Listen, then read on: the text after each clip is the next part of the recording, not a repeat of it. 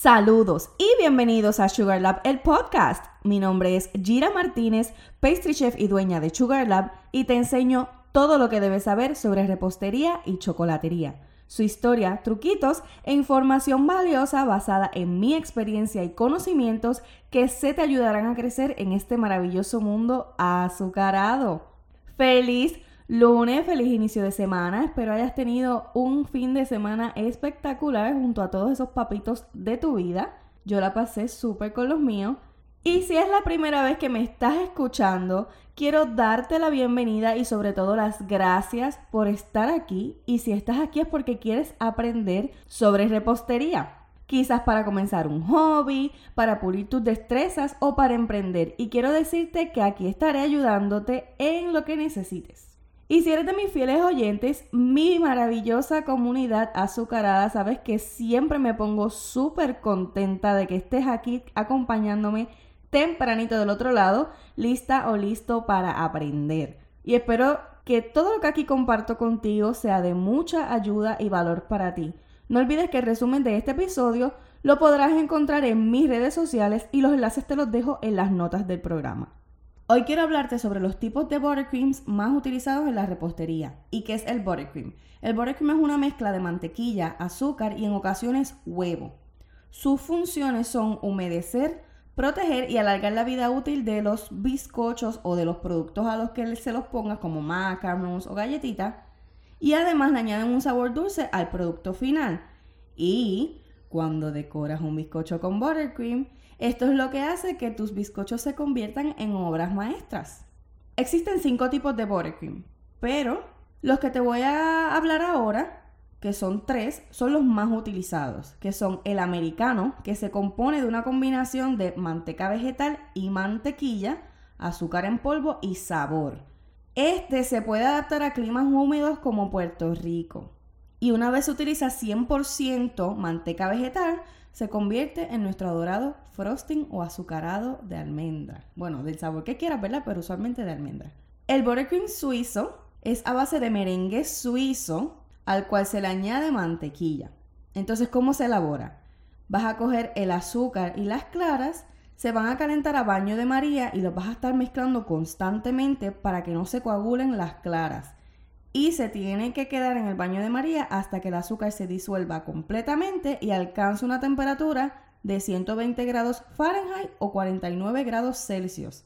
Cuando el merengue se enfríe en la batidora, es que vas a estar añadiendo poco a poco pedacitos de mantequilla ablandados y pequeños para que entonces se incorporen en el merengue y se haga el buttercream. Y pues obviamente le añades el sabor que tú quieras. Para el buttercream italiano, esa base de merengue italiano, se cocina el azúcar con agua hasta alcanzar una temperatura de 240 grados Fahrenheit o 121 grados Celsius. Esto es como un syrup. Mientras se están batiendo las claras a un pico medio duro. No puede estar ni muy blandito ni muy muy duro. Y entonces una vez están las claras en su punto y el syrup listo, se lo vas a echar poco a poco el sirope a las claras para que se forme ese merengue. Una vez esté frío, se le añade la mantequilla como al buttercream suizo y pues los sabores deseados. Ahora, estos próximos dos de los cuales te voy a hablar no se utilizan tanto, yo nunca los he utilizado.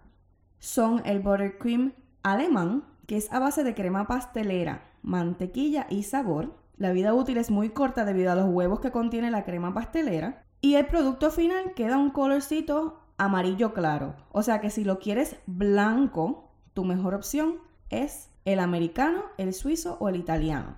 Y entonces tenemos también el francés que consiste de un patabón y mantequilla. ¿Y qué es el patabón? El patabón es una combinación de huevo entero y yema de huevo que se bate hasta duplicar su tamaño. Y entonces luego, una vez eso se enfría, esta mezcla de huevo, se añade el syrup que es casi casi igual que el del merengue italiano. Se cocina el azúcar con agua hasta 250 grados Fahrenheit o 121 grados Celsius y entonces se le añade poco a poco a la mezcla de huevo y luego la mantequilla, también poco a poco, y el sabor deseado. Este se utiliza más para relleno. Ahora bien, te quiero dar unos truquitos para el buttercream. Si vas a utilizar buttercream directo de la nevera, o sea que lo necesites ya, no lo puedes hacer. ¿Por qué? Porque va a estar duro y se te va a hacer bien complicado trabajarlo. Es mejor trabajarlo a temperatura ambiente. Pero si tú lo acabas de sacar de la nevera porque lo necesitas usar ya, mi recomendación es que lo pongas en la batidora, si es que tienes batidora de mesa o con batidora de mano, y lo batas un poco a velocidad media baja para ablandarlo. Si no, con la mano. Pero lo recomendable es que llegue a temperatura ambiente y entonces lo utilices. También te voy a dar este otro truquito que a mí me funciona muchísimo aquí en Puerto Rico, sobre todo que hay muchísima humedad. Y es que cuando hago el buttercream suizo o el italiano, en lugar de utilizar 100% mantequilla, utilizo 60% de manteca vegetal y 40% de mantequilla. ¿Por qué? Porque la manteca vegetal me da mucha más estabilidad para los calores que hacen aquí y la humedad y no deja que ese buttercream se derrita. Así que si quieres utilizar buttercream suizo o buttercream italiano, mi recomendación es esa. 60% manteca vegetal y 40% mantequilla. Esto no va a afectar en nada, el buttercream va a quedar igual de brilloso, igual de sedoso, suavecito, cremosito, va a quedar igual. Lo único que va a tener mucha más estabilidad que si fuera completamente a base de mantequilla aquí en este clima tan húmedo. ¿Cómo vas a guardar el buttercream? El buttercream se guarda igual que guardarías el ganache en un envase hermético cubierto con papel plástico en la superficie y luego pues tapado, ¿verdad? El, envase hermético. El buttercream dura muchísimo siempre y cuando no contenga huevo. Si contiene huevo, se daña más rápido. Yo usualmente lo que hago es que lo dejo por una semana y a la semana lo descarto. Claro está, lo puedes probar, ver si está bueno, si crees que duraría un poquito más, pero yo a la semana descarto los buttercreams a base de huevo, ya sea suizo o italiano. El frosting boricua, por su parte, o sea, el que es americano, 100% manteca vegetal y azúcar domino con sabor, se puede quedar fuera de la nevera siempre y cuando esté guardado en un envase hermético y él no se va a dañar y dura muchísimo tiempo.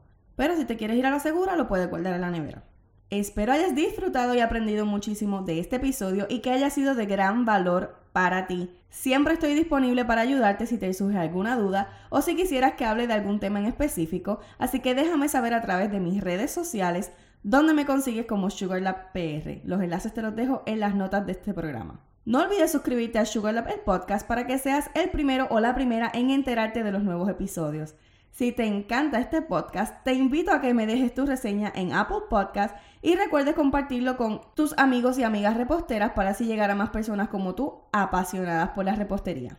Tómale un screenshot al episodio de hoy y etiquétame en las redes sociales para saber que me escuchas y que le sacas provecho a toda la información que aquí comparto contigo. Te invito a que te unas a esta aventura para juntos crear una dulce química entre la repostería, tú y yo. Hasta la próxima.